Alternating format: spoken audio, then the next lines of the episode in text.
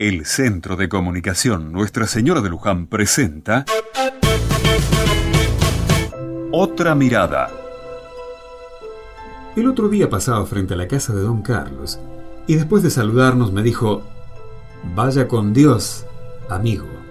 Ese es un saludo muy antiguo. Me acuerdo habérselo escuchado a mi abuelo cuando yo era chico y me quedé pensando en lo que significaba ese saludo.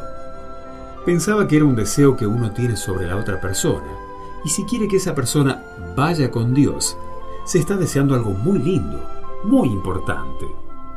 Y además, es como presentarle a la persona una responsabilidad.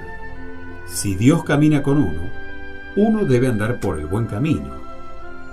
Ir con Dios es hacer el bien y saber que Dios está con nosotros y no nos abandonará nunca. Eso nos da confianza y seguridad. Ir con Dios es dejar la ansiedad, la angustia, porque le entregamos nuestros proyectos a Él. Hace muchos siglos, un profeta de Israel, llamado Miqueas, le dijo algo similar a su pueblo.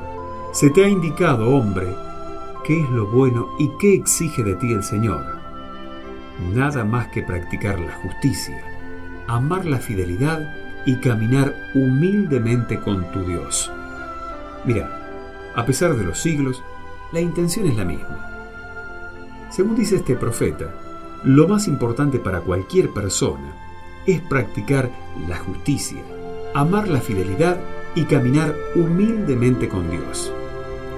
Un hermoso proyecto de vida.